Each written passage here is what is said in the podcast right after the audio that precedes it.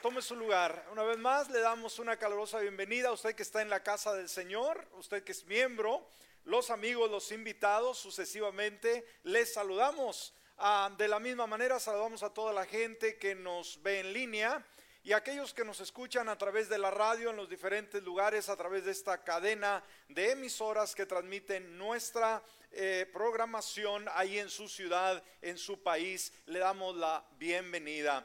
Muy bien, ¿cómo está en esta mañana? Amén, ¿está contento, contenta? Yo creo que nos sentimos muy alegres de poder estar en el mejor lugar, en su casa, donde Dios nos bendice y donde Dios hace cosas extraordinarias. Muy bien, pues vamos a disponer nuestro corazón y vamos a estar yendo a la palabra. ¿Cuántos vinimos a aprender algo en esta hora? Amén. Bueno, bueno, vamos a retomar una vez más la serie de temas que no hemos podido concluir, ¿sí? Titulada ¿Por qué creo lo que creo?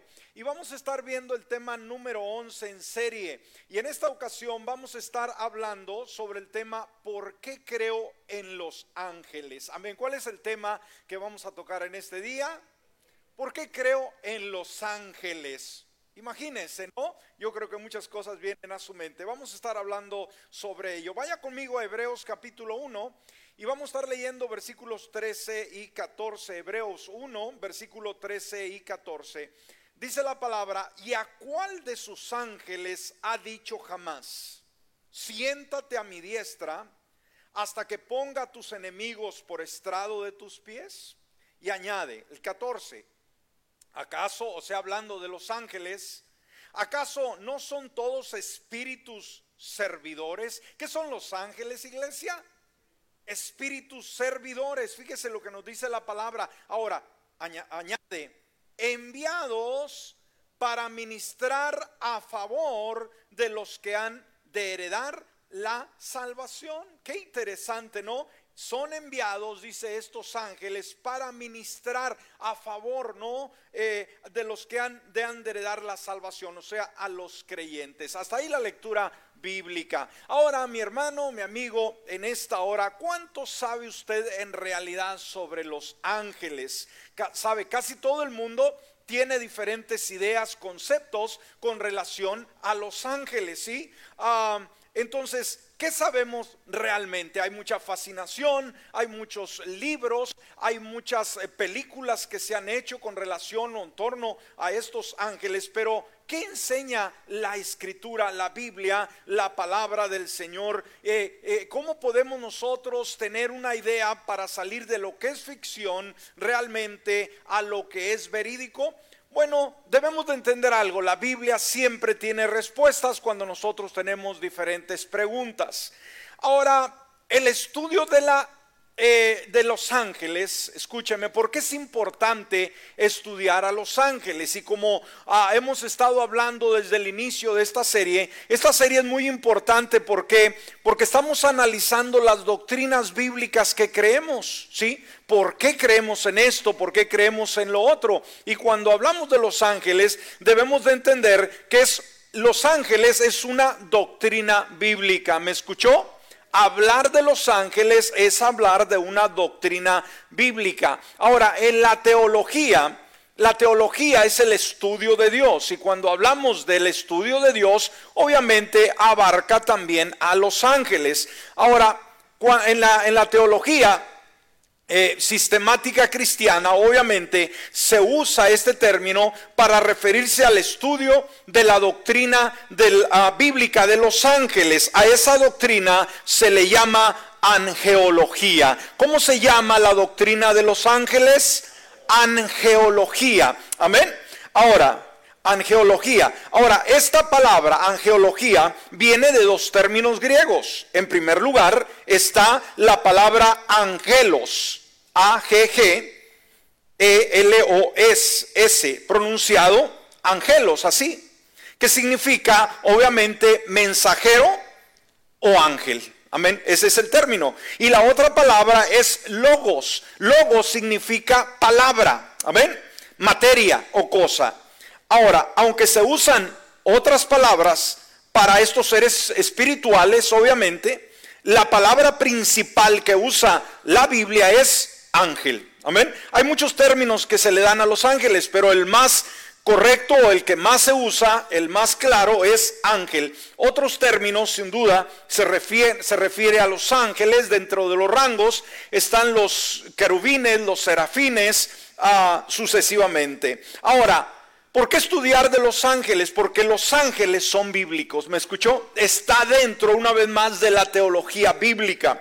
En el Antiguo Testamento, por ejemplo, hay un promedio de 108 referencias a los ángeles y el Nuevo Testamento registra un promedio de 165 referencias, el Nuevo Testamento, con relación también a los ángeles. Ahora, directa e indirectamente en sí, directa e indirectamente, cuando se habla de estos seres angelicales, hay un promedio de 300 referencias en toda la escritura, desde Génesis hasta Apocalipsis. Dijimos, eh, dentro de los 66 libros del canon bíblico, hay un promedio de 34 libros que hablan referente a los ángeles. Entonces, cuando nos damos cuenta de esto, entendemos que Dios tiene mucho que decir con relación a los ángeles. ¿Me escuchó? Una vez más, y si algo eh, como hemos estado estudiando a través de ese tema, si algo es importante para Dios, debe de serlo para nosotros. ¿Está conmigo? No podemos ignorarlo. Ahora, ¿será que creemos en los ángeles porque los vemos? No necesariamente. Amén. Los ángeles, como vamos a analizar, son criaturas celestiales que son invisibles, que no tienen un cuerpo humano como usted y como yo por lo tanto, como dijo este gran hombre de Dios, Billy Graham, en una ocasión, nunca he visto un ángel. Ahora, quizás usted en algún momento vio un ángel o verá un ángel. Qué bueno, lo felicito. Pero quizás otros jamás vayamos a ver un ángel. Ahora, el hecho de que no los veamos con nuestros propios ojos, escúcheme bien, no quiere decir que no existen. ¿Está de acuerdo conmigo? Una vez más, el hecho que no los veamos con nuestros propios ojos no quiere decir que no existan. Por eso dijo Billy Graham, nunca he visto a un ángel. Pero yo creo en los ángeles no porque haya visto alguno, sino porque la Biblia me dice que existen. ¿Me escuchó? Y si la Biblia, si Dios me dice que los ángeles existen, entonces yo creo en los ángeles. ¿Está conmigo? Amén. Ahora, la revista Times en una ocasión llevó a cabo un sondeo, una encuesta, aquí en los Estados Unidos para ver dentro de los adultos qué tanto creían en los ángeles y esto fue el resultado. Por ejemplo, cerca del 70%, o sea, un 69% de toda la gente adulta en los Estados Unidos confirmó su creencia en la existencia de los ángeles. El 46%, o sea, casi, casi la mitad, reconoció su creencia en un ángel de la guarda personal y el 32% afirmó haber tenido una presencia angelical en algún momento de sus vidas. Entonces, aquí podemos darnos cuenta, cuando un 70% casi de gente cree en los ángeles aquí en los Estados Unidos, quiere decir que este tema es un tema fascinante, que es un tema ah, que, que inquieta, ¿no? Y como dije, se ha escrito mucho, se han hecho muchas novelas, muchas películas relacionadas a los ángeles. Ahora, muchas veces nos vamos por un libro, como cuando hablamos del cielo, se han escrito muchos libros de personas que en un momento dado casi mueren en una operación, en un accidente, y van al cielo y ven un montón de cosas. Entonces, qué bonita experiencia, pero no podemos, escúcheme, basar nuestra fe en una visión, en un sueño o en una transición que tuvo una persona a punto de morir. ¿Me explico? Usted no, puede llegar a alguien y decir, les traigo la revelación más grande del cielo. Esto vi, esto vi, ok, eso es lo que vistes, pero no perdamos en ningún momento el perfil bíblico, por favor. Vamos a sujetarnos solamente a lo que Dios dice, porque lo demás es especulación. ¿Me explico? Entonces, ver ángeles, hermanos, mucha gente los ha visto, otros no, pero recuerde, los ángeles existen. Y espero con esa enseñanza que aprenda algo. Y sabe, cuando lo estaba preparando el tema, le decía a mi familia ayer que andábamos en el auto, le digo, híjole, este tema es tan amplio, tan rico, que ah, hay tanta información porque los ángeles están en toda la Biblia, pero no tenemos el tiempo para analizar detalle por detalle, detalle por detalle. Y lamentablemente, dentro de el estudio de los ángeles, escúcheme, es tan importante, pero lamentablemente, al igual que el cielo, al igual que el infierno, en la iglesia del día de hoy se ha descuidado mucho la labor de los ángeles. Así que el día de hoy es mi deseo que usted aprenda algo y que su mente se despeje y pueda ver la gran influencia y la labor que los ángeles desarrollan ahora en la vida del creyente y el mundo. Entonces, eh, es un material o, un tema muy amplio, hermano, muy, muy amplio. Batallé para poder decir qué vamos a contar esta mañana. Así que si me alargo, por favor, aguánteme. Amén. Yo quiero que aprenda. Ahora, ¿qué nos enseña la Biblia con relación a los ángeles? Vamos a ver, en primer lugar, en primer lugar, si está usted apuntando, los ángeles fueron creados por Dios. Amén. ¿Qué pasó con los ángeles en primer lugar? Fueron creados por Dios. ¿Qué significa? Que ellos no existen desde la eternidad. En un momento fueron creados. Lo importante de ellos es que ellos nunca morirán. Serán eternos también. Y vamos a convivir con ellos en el cielo. ¿No es algo eh, emocionante? Yo creo que si vamos a convivir con ellos en el cielo, debemos de familiarizarnos el día de hoy con ellos, ¿no cree usted? Porque si no vamos a llegar a decir, pastor, ¿y este qué, qué, quién es y qué es esto, no? Así que el día de hoy debemos familiarizarnos. Ahora, eh, los registros en Génesis, por ejemplo, nos hablan de la creación del diseño ordenado de Dios hacia el mundo espiritual y obviamente a lo físico. Y dentro de ellos se nos habla sobre la creación de los ángeles. Por ejemplo, el Salmo 148.2 nos dice, Salmo 148.2 dice, alábenle ustedes todos los ángeles, alábenle ustedes todos sus ejércitos. Aquí podemos ver un detalle muy importante de la función de los ángeles, que vamos a ver también más adelante su función. Una labor que ellos ejecutan muy al pie de la letra es que son creados o fueron creados para adorar y glorificar a Dios. Amén. Esa es una labor muy importante.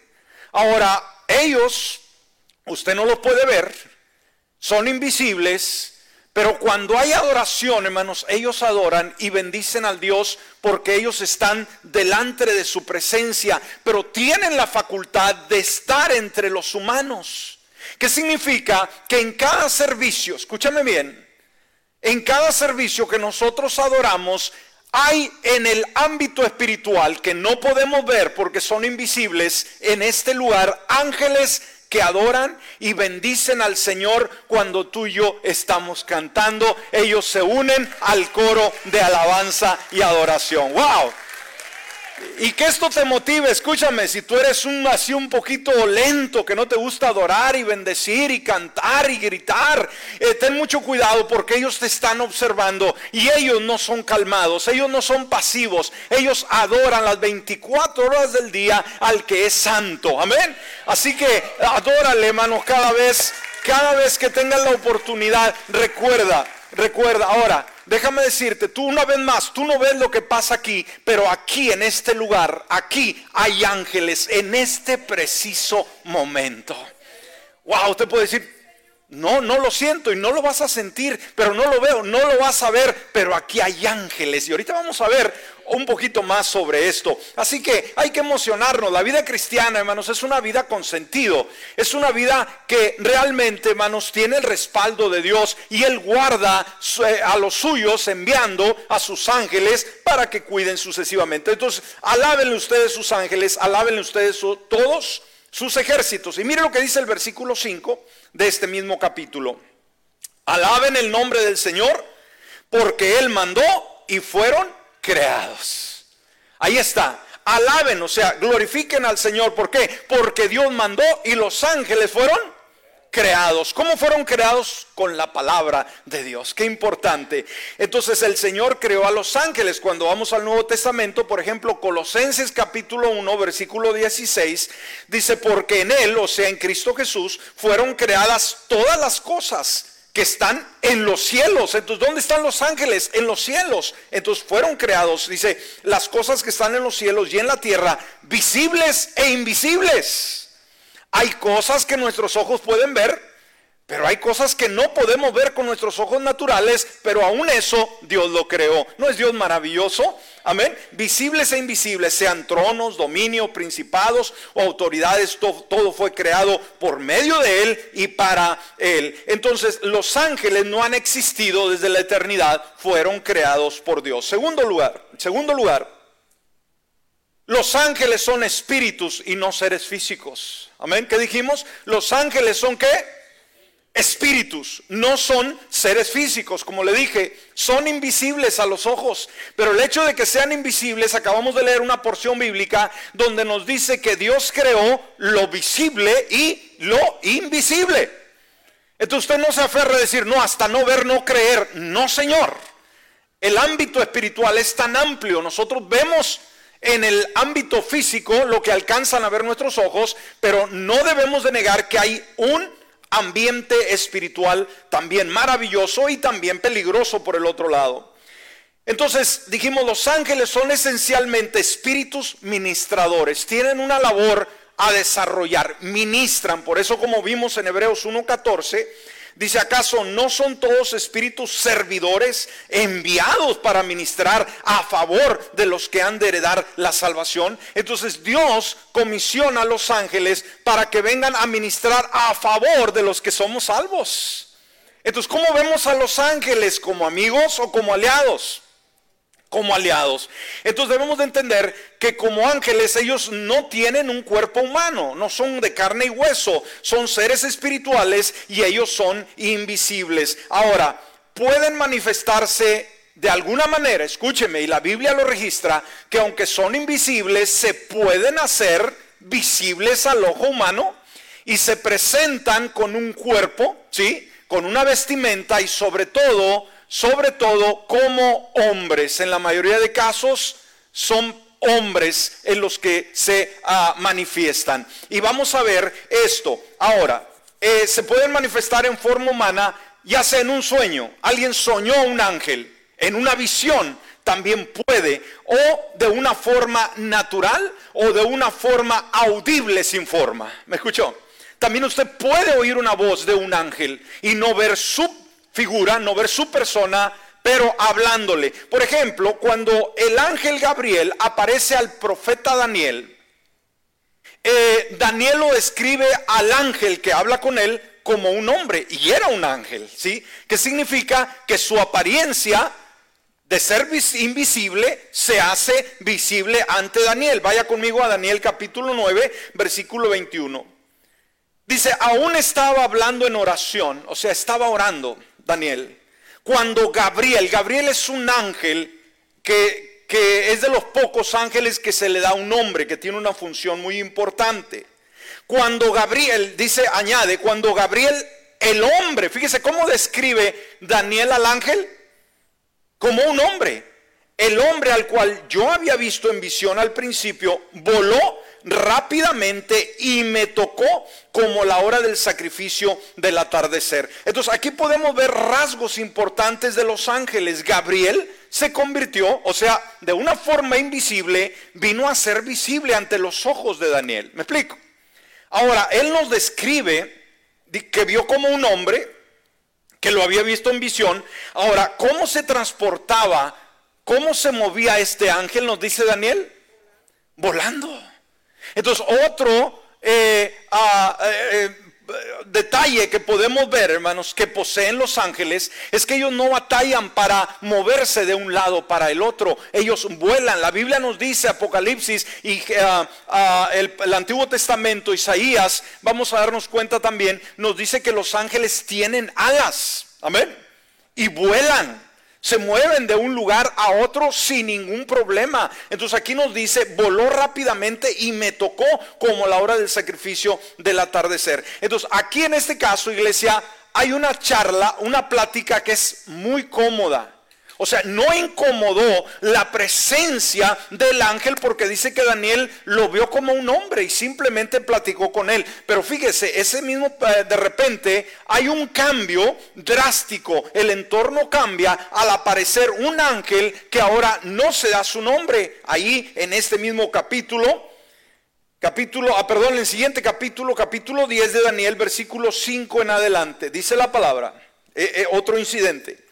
Entonces alcé mis ojos y miré, y aquí un hombre, ahí está una vez más, hermanos, un hombre. ¿Qué es lo que pudo ver a él? un personaje como usted y como yo, pero era un ángel, como dije, son invisibles, pero en un momento que tienen un a propósito a desarrollar, ¿qué es lo que hacen? Se hacen visibles. Entonces alcé mis ojos y miré, y aquí un hombre vestido de lino, o sea, estaba vestido, cuyos lomos estaban ceñidos con oro de ufaz su cuerpo era como crisólito y su rostro como el aspecto de un relámpago. Imagínese la imagen, hermanos, su rostro como un relámpago. ¡Wow! Impresionante. Sus ojos eran como antorchas de fuego, o sea, sus ojos simplemente brillaban de una forma impresionante, sus brazos y sus piernas como bronce, o sea, una fuerza impresionante y el, y el, ah, diseño y el sonido de sus palabras era como el estruendo de una multitud. Cuando hablaba era una voz que sacudía. Ahora, el versículo 7, solo yo, Daniel, vi la visión y no la vieron los hombres que estaban conmigo. Fíjese qué diferente, ¿no? Dios puede enviar una visión a cierta persona de ángeles que sola y exclusivamente ellos lo pueden ver sin que los demás lo aperciban. Dice, sin embargo, cayó sobre ellos gran temor y huyeron para esconderse. No vieron la visión, oyeron lo que estaba aconteciendo. ¿Cuál fue la reacción de ellos cuando Daniel de alguna manera ve a este personaje angelical? ¿Cuál fue la reacción? Huyeron, hubo temor, que diferente a el ejemplo del capítulo anterior a esto, ¿sí? Ahora, versículo 8, yo pues quedé solo y vi esta gran visión no quedaron fuerzas en mí. O sea, al ver ese ser angelical de una forma impresionante, se debilitó. Más bien mi vigor se convirtió en debilidad y no retuve mi fuerza. Luego oí el sonido de sus palabras y al oír el sonido de sus palabras caí adormecido sobre mi rostro con mi rostro en tierra. Entonces imagina usted a el asombro de Daniel al ver este personaje angelical manifestarse de una forma literal, física, de esa, de esa forma. ¿Qué sucedió? Pues simplemente quedó tirado. Entonces, por lo regular, iglesia, los ángeles actúan de una manera invisible a nuestros ojos. ¿Ok? Por regular, los ángeles se mueven y no los vamos a ver. Ellos actúan, eh, ellos te favorecen, eh, ellos te, te cuidan sucesivamente, pero no los vas a ver. Pero, dijimos, la mayoría de los casos no los vas a ver, pero Dios solo abre nuestros ojos, escúchame, para contemplar a los ángeles cuando estos sirven a su propósito en un caso específico. Por ejemplo, el Antiguo Testamento nos habla del caso del profeta Balaam. Nos dice que este rey ah, de Moab contrata al profeta Balaam, escúcheme, lo, lo contrata para que maldiga al pueblo de Israel. y lo soborna y le da una cantidad, dice, mira, quiero que vayas y maldigas a Israel. Oiga, qué tremendo, ¿no? Ahora, lo más terrible, este Balaam, cómo caer en el juego de este rey por dinero. Ahora, obviamente, cuando eso sucede, el Señor no estuvo de acuerdo. Si vamos a números, eh, capítulo 22, versículo 12. Eh, eh, aquí hay una narración extensa, pero es bueno analizarla, hermano. No la podemos dejar fuera, que es un ejemplo muy clásico. Y, y también vamos a ver el temperamento, la necedad de un profeta desviado que fue guiado por el dinero y cómo no pudo ver el ángel del Señor que estaba ahí. Estamos números 22, 12. ¿Cuál fue la respuesta de Dios a este, a, este movimiento, no? Dice, entonces Dios dijo a Balaam, no vayas con ellos ni maldigas al pueblo, porque es bendito. Amén. Qué lindo, fíjese, el enemigo quería que el pueblo de Israel fuera maldecido, pero que hay un Dios, hermano, poderoso que pelea por su pueblo. Y él se interpuso inmediatamente, le dijo a Balaam, no vayas a maldecir porque este pueblo es bendito. ¿Cómo somos? Bendito. Nadie nos puede maldecir. ¿Cuántos dicen amén? Ahora, veamos, pero Balaam se encaprichó Y en su capricho, el Señor tuvo que enviar un ángel que él no pudo mirar. Cuando vemos el versículo 22 en adelante, dice, pero el furor de Dios se encendió con, cuando él iba, o sea, iba necio en su burro, su burrita. Y el ángel del Señor, ahí está hermanos, Dios dijo, bueno, este caprichudo voy a tener que darle una lección. Y el ángel del Señor se presentó en el camino como un adversario suyo. Cuidado, cuando vas en tu necedad, los ángeles pueden escúcheme, por, para proteger tu dignidad, Dios puede enviar ángeles que van a ser adversarios tuyos.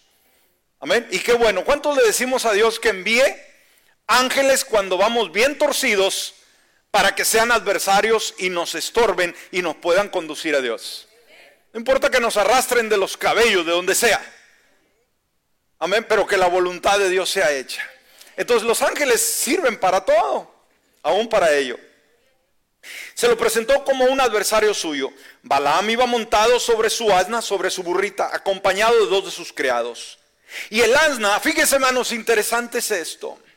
Yo creo que debemos de tener un enfoque espiritual, unos ojos espirituales, a veces somos tan materialistas que no alcanzamos a ver a Dios obrando. Estamos vendados, somos tan cerrados en el ambiente espiritual que no discernimos cuándo es Dios, cuándo hay peligro, qué es lo que Dios está enviando.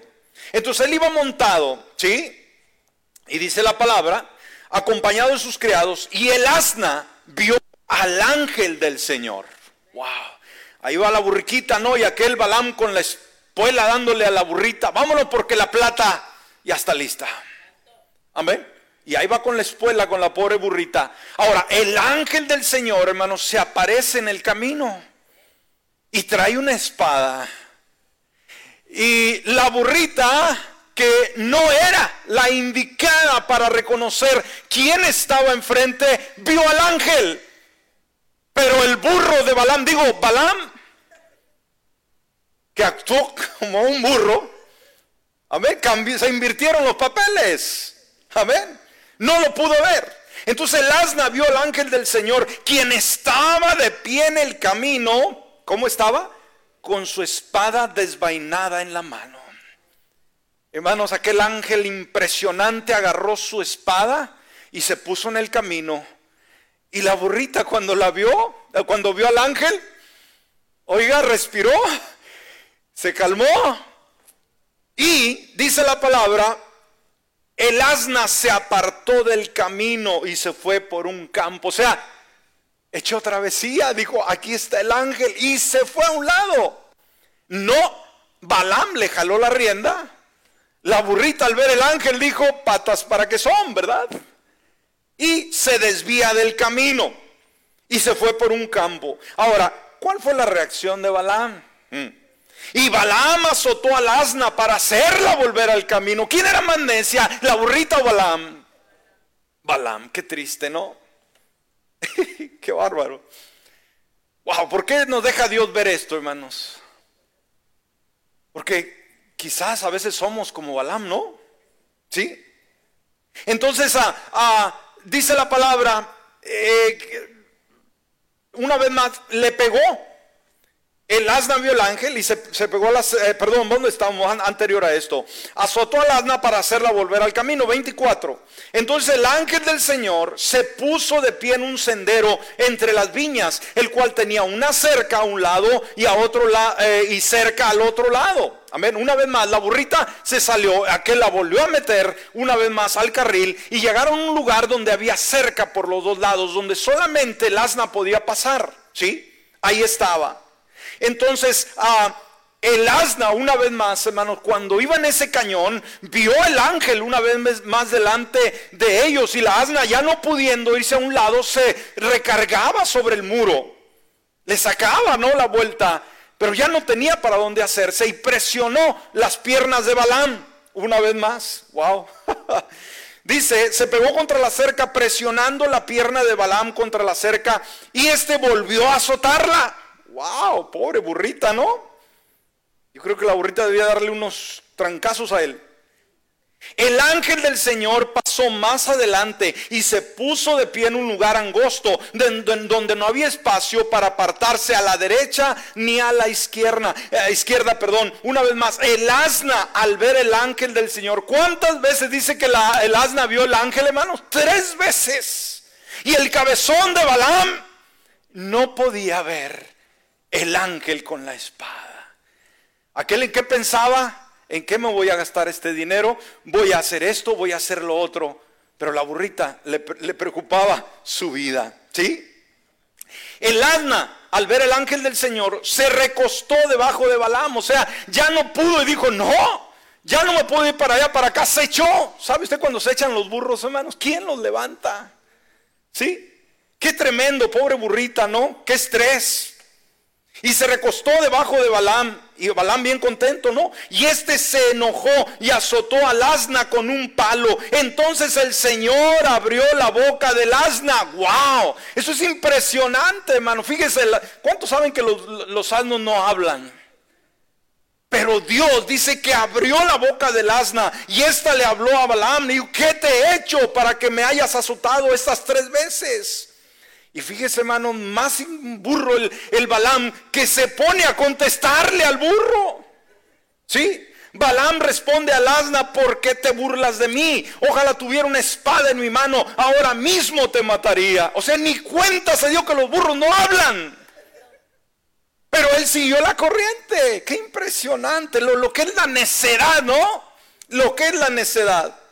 Dice, ¿por qué te estás burlando? Tengo un palo y te doy aquí. Si tuviera una espada, te cortaba el pescuezo. El asna dijo a Balaam, ¿acaso no soy yo tu asna? Sobre mí has montado desde que me tienes hasta el día de hoy. ¿Acaso acostumbro a hacer esto contigo? Y él respondió, pues no. Fíjate entonces lo que hay. Entonces, ¿qué, qué tuvo que pasar? Dios tuvo que abrir los ojos, no del asna, de Balaam. Qué triste, hermanos, que un animalito sea más sensible al sentir de Dios. Ahora, era un profeta, hermanos, no era cualquier personaje. Pero ¿qué pasó? Estaba encaprichado. Cuando nos encaprichamos, no vemos a Dios. Perdemos el sentido espiritual. Dios abrió los ojos de Balaam, y en el versículo 31, entonces el Señor abrió los ojos a Balaam. Y una vez que abrió sus ojos, ¿qué vio Balaam? Él vio al ángel del Señor de pie en el camino con su espada desvainada en su mano. Balaam se inclinó y se postró sobre su rostro. Y el ángel del Señor le dijo, ¿por qué has azotado a tu asna estas tres veces? Peleó el caso del asna. Qué tremendo, ¿no? Dijo, pues pobre burriquita, te la estás acabando, eres un necio, ella no tiene la culpa. Fíjese, ¿no? Dice, he aquí yo he salido como adversario, porque tu camino es perverso delante de mí. Fíjese lo que dice el 33. El asna me ha visto y se ha apartado de mi presencia estas tres veces. Fíjese lo que añade, si no se hubiera apartado de mí, yo te habría matado a ti y a ella habría dejado viva. ¡Wow! ¿Cómo sentiría el profeta, hermano? Como que el semblante le cambió, como que la sangre se le fue hasta los pies, quedó blanco. Decir que, dijo, si no es por la burra, que me pudo ver y se retractó, yo te hubiera matado. ¡Wow! Imagínense. Qué tremendo, hermanos. El ángel estaba con la espada, listo, listo para ejecutar juicio contra el profeta. Pero el asna, que había sido, pues él su amo por mucho tiempo, lo quería. Pero aquel encaprichado no veía. El ángel le dijo, si no, si hubiera apartado, yo te habría matado. Y ella le hubiera perdonado la vida. Qué tremendo, ¿no? ¿Qué haría con la burra después Balaam? No sé. ¿Qué piensa usted que haría? ¿Le daría otros garrotazos? Jamás. ¿Qué le haber dicho? Buzo. La burrita, ¿verdad? Abusado a la otra. A ver. Qué tremendo. Qué, qué ejemplo, ¿no? Ahora, en tercer lugar, los ángeles poseen personalidad e identidad. ¿Qué poseen los ángeles? Personalidad e identidad. Dijimos, los ángeles son seres espirituales, son creados santos, dotados de una naturaleza personal y una identidad distintiva. Partiendo de las referencias bíblicas, cuando vamos a la escritura, descubrimos que tienen una personalidad en la cual se incluye, por ejemplo, inteligencia. Ellos son inteligentes. También tienen emociones. ¿Sabe? La palabra nos dice, escúcheme bien, que cuando un pecador se arrepiente, ¿qué dice que pasa allá en los cielos? Los ángeles hacen una fiesta impresionante cuando un pecador se arrepiente. O sea, disfrutan, tienen emociones, se alegran. Qué importante es esto, ¿no? Y muchas veces nosotros ni nos, emocionamos cuando alguien acepta a Jesús. Y también tienen una voluntad moral. Amén. Y vamos al punto número cuatro y con esto nos vamos a detener porque vamos a dar una segunda parte, mucho material, el tiempo se nos ha terminado y todavía no entramos ni a lo más rico. Amén. Eh, punto número cuatro, son poderosos. ¿Cómo son los ángeles? son poderosos. Entonces los ángeles tienen grandes poderes otorgados por Dios. Por ejemplo, el Salmo 103, versículo 20 nos dice esto. Salmo 103, versículo 20. Bendigan al Señor ustedes, y luego añade, no los ángeles, dice ustedes que sus poderosos ángeles que ejecutan su palabra obedeciendo la voz de ella. Aquí el Señor nos dice, obviamente, que adoren al Señor, bendigan al Señor. Ah, y ustedes, ángeles poderosos. ¿Sabe? Algo impresionante es esto, con esto cerramos. ¿Cuántos saben que el enemigo, Satanás, tiene un poder impresionante? Tiene una fuerza tremenda, es el archienemigo de Dios, es el que ha venido a hurtar, matar y destruir. Ha causado pandemia, ha causado muerte, tragedia, dolor y tiene un poder impresionante, escúcheme, impresionante. Y esto lo vamos a ver después de los ángeles, vamos a ver los demonios también. Pero sabe, tan poderoso que es Satanás, ¿sabe qué? Va a llegar un día, escúcheme, va a llegar un día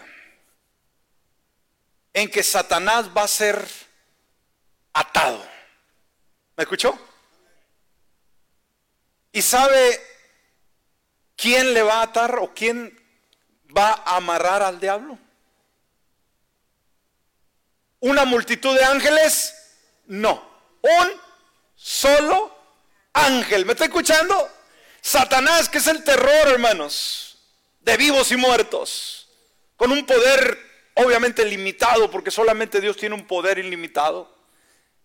Con todo su poder, hermanos, Va a llegar un día en que el Señor lo va a atar por mil años cuando entre el milenio. Va a decir, no vas a hacer daño. Y fíjese Dios, hermanos, no manda, dice, pues este es un maleante, es el, el príncipe de los malandrines. Es el más terrible, el más buscado. Voy a mandar una tropa de 20 mil ángeles. No.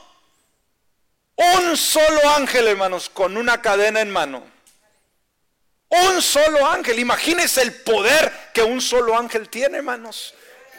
¿Quién puede atar al enemigo, hermanos? Solamente el Señor. Pero cuando Él comisiona y dice, a ver, ese perro ladrador bravo que anda por ahí, ¿quién quiere ir a atarlo? Creo que los ángeles, estoy especulando. Cuando el Señor les diga, ¿quién quiere ir a atar a ese fulano? Habrá algún voluntario, creo que miles de, ángeles, hermanos, gritan, yo voy, yo voy, Señor, envíame a mí, envíame a mí. Bueno, el Señor va a enviar un ángel. Va a venir con una cadena. Fíjese lo que dice la palabra en Apocalipsis capítulo 20, versículo 1 al 3. Apocalipsis 20 del 1 al 3. Dice, vi a un ángel. ¿Qué es lo que vio Juan? ¿Cuántos ángeles? Uno, que descendía del cielo que tenía en su mano la llave del abismo y una gran cadena. ¡Wow! Dios lo comisionó y dijo, llévate la, llave del abismo y llévate la cadena para que amarres a Satanás. ¡Uh! ¿Cómo sentiría ese ángel, hermanos? ¡Wow! ¿Quién me comisionó? Papá. ¡Uh! Es como cuando dice, ve amarra al chihuahueño, no al chihuahuense, ¿cómo se llama? Chihuahueño, ¿verdad? Ve amarra al perrito. Y ahí va con la soga, ¿no? Véngase, firuláis, firuláis. Hermanos, y cuando, imagino cuando llegue el ángel, el diablo va a bufar y va a lanzarle un montón de cosas y maldiciones y cuánto, firulais, firulais. Véngase. Ajá. Qué padre, ¿no? Hermano, hay sentido del humor en todo ello. Amén. Hay sentido del humor. Wow, claro que sí. Vi un ángel que descendía del cielo que tenía en su mano la llave del abismo y una gran cadena y dice, él prendió al dragón, aquella serpiente antigua, quien es el diablo y Satanás, y lo ató por mil años. Le puso un candado por ahí, véngase, y lo arrojó al abismo y lo cerró y lo selló eh, sobre él para que no engañase más a las naciones hasta que se cumpliesen los mil años. Después de esto es necesario que sea desatado por un poco de tiempo. ¿Imagina usted la fuerza de un ángel, hermanos? Agarrar al más grande de los malvados. Y aquí no dice que acabó todo arañado y, y, todo deprimido.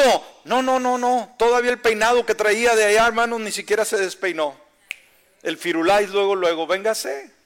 Sin, mucho ruido, le amarró y vámonos, véngase para acá. Tal vez aquel iba en rastra, véngase, abrió la puerta, lo metió, le puso candado y ahí se me queda por mil años. Wow. Wow.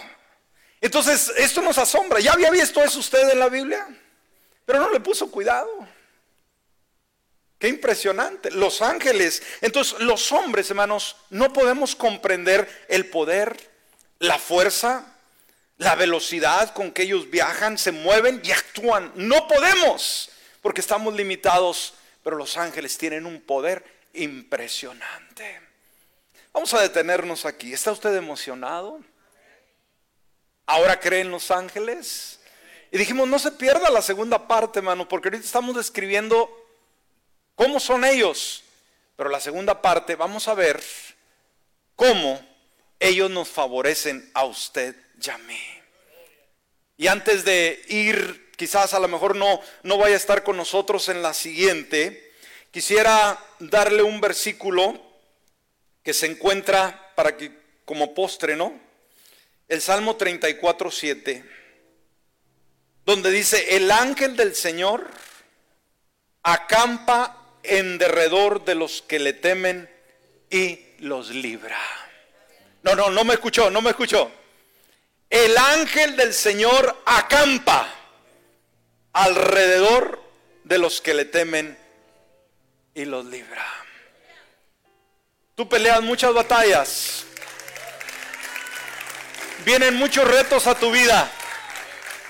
Cuando tú piensas que estás solo, cuando todos te han abandonado, cuando todos te han dejado, Tú no te das cuenta que delante de ti, a un lado tuyo, a la derecha, a la izquierda y detrás de ti, hay un poderoso ángel, hermanos, que pelea tus batallas. Por eso tú no vas a perder, por eso no te va a ir mal, porque el ángel del Señor te libra de accidentes. ¿Cuántas veces saliste en la carretera y algo pasó, eh, se fueron los frenos, alguien se atravesó y dice, ¿qué pasó? Ahí hay ángeles, hermanos. A tus hijos los cuidan los ángeles. Hermano, esto es impresionante. Esto es impresionante. Por eso camina con fe. Camina con determinación, teme a Dios. Y cuando tú temes a Dios, hermano, tú no ves al guerrero. Tú a lo mejor puedes ver el, el horror, el enemigo que está delante de ti. No, no te intimides, hermano. Si no le digas a Dios lo grande de tu problema, dile al diablo lo grande de tu Dios. Y que el ángel del Señor, Él está como poderoso gigante, hermanos, a un lado nuestro. Ponte de pie en esta hora.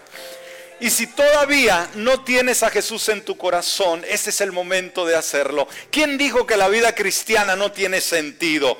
Oiga, hermano, los, ah, las celebridades, los gobernantes, todos traen escoltas. ¿Los han visto, hermanos? Aún los boxeadores, aún los artistas llevan dos hombrotes grandotes, hermanos, enfrente. Lleva otros dos acá, otros dos acá y otros dos atrás. Y él va solo, hermanos, pero custodiado. Esos son humanos. Tú y yo no tenemos que pagar a esos grandotones que nos cuiden. Hay ángeles más poderosos que ellos que cuidan de nuestra vida. Aleluya. En este momento yo creo que esto nos emociona. Sería muy triste quedar fuera de esta bendición. Amén. Somos privilegiados como hijos de Dios Pero si todavía no tienes a Jesús en tu corazón, este es el momento también de hacerlo. Para que una multitud de ángeles, nos dice la palabra que los ángeles son espíritus ministradores a favor de los que han de heredar la vida eterna. Una vez que tú aceptas a Jesús, hay ángeles que cuidarán de ti. Y escúchame, les voy a dar la final, no me puedo aguantar. La final de la siguiente, hermanos, una última función que quisiera que viéramos, aun cuando tú mueres, escúchame, cuando yo muera, ángeles nos tomarán y nos llevarán a la presencia del Señor. ¡Wow! Uh, nos cuidan aquí y nos llevan para allá. ¡Wow! Así que en esta hora, si no tienes a Jesús en tu corazón, es el momento de hacerlo. Cierre sus ojos. Y si hay alguien aquí o nos escucha a través de algún medio, es el momento de rendir su corazón a Jesús. ¿Por qué no le dice, Padre Celestial, en esta hora yo abro la puerta de mi corazón y te invito a que tú vengas a morar en mí? Reconozco que soy un pecador, pero en esta hora con fe y determinación, me rindo a ti y que tu gracia y tu cuidado me acompañen y que esos ángeles